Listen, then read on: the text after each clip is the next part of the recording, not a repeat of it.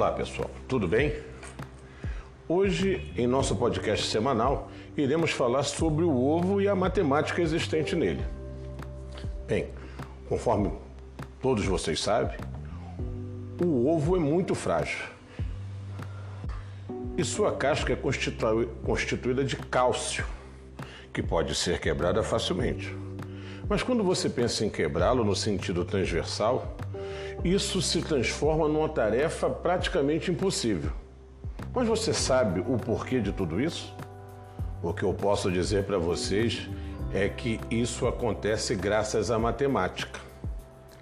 As extremidades do ovo representam o que em matemática denominamos de curva de máxima resistência, ou mais especificamente, trata-se de um cosseno hiperbólico. A curva de máxima resistência é uma catenária mas o que é uma catenária? A catenária é uma curva determinada pela forma de uma corrente flexível, de densidade uniforme, suspensa apenas pelas duas extremidades, submetidas apenas ao próprio peso.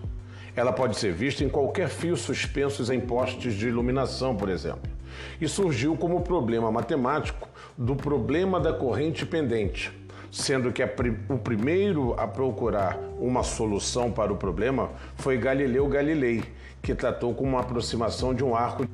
O nome catenária está associado à história do problema e foi usado pela primeira vez por Christian Huygens, cientista holandês que ajudou a dar a primeira expressão analítica para a curva. O termo catenária vem do latim catena, que significa corrente ou cadeia, e foi dada pela associação ao problema da corrente. A catenária pode ser encontrada em, em monumentos, digo, de cidades pelo mundo, como a Getaway Art de St. Louis, nos Estados Unidos, ou no moderno projeto arquitetônico da Ópera de Sydney, na Austrália. Mas não se engane, na maioria dos casos, as pontes penses assumem a forma de uma parábola, que é completamente diferente da catenária.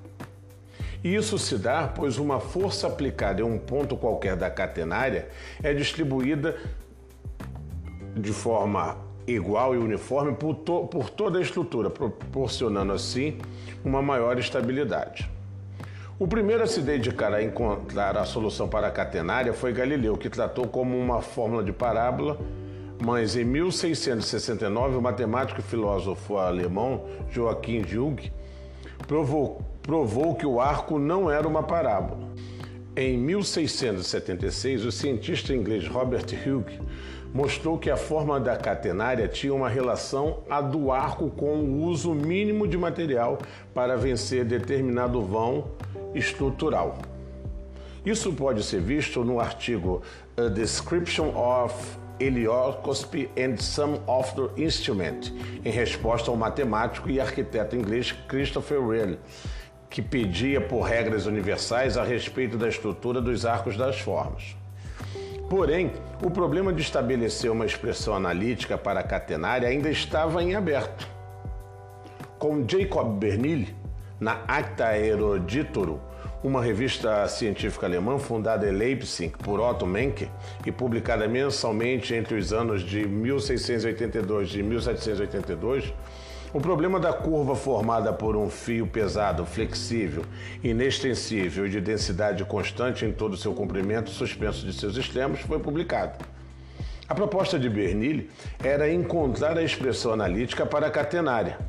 Formulado em 1960, ou melhor, em 1690, o problema fora solucionado por Leibniz naquele mesmo ano, porém a solução não fora publicada.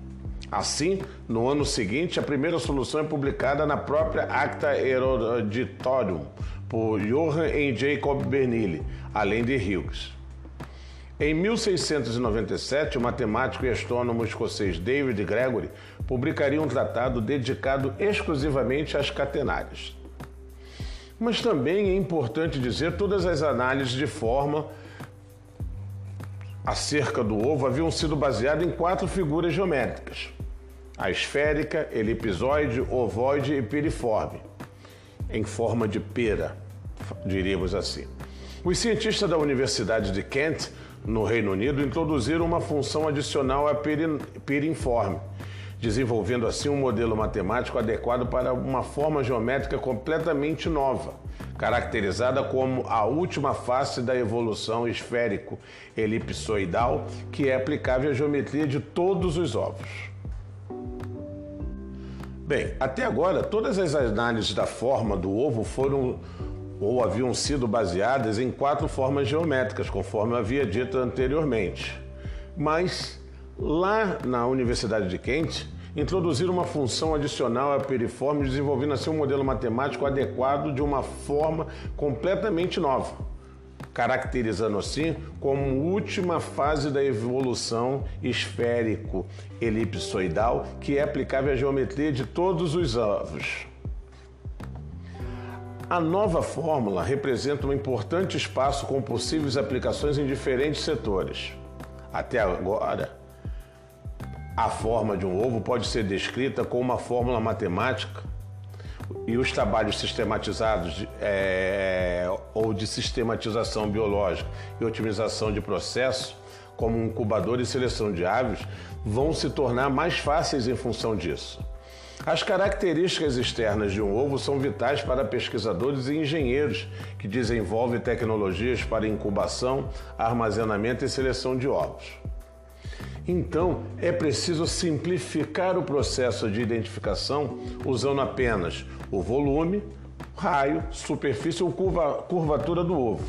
E a fórmula recém-desenvolvida oferece uma solução a esse respeito sem contar as possibilidades para arquitetura e engenharia. O ovo, pasme, é um sistema natural estudado para o desenvolvimento de tecnologias de ponta.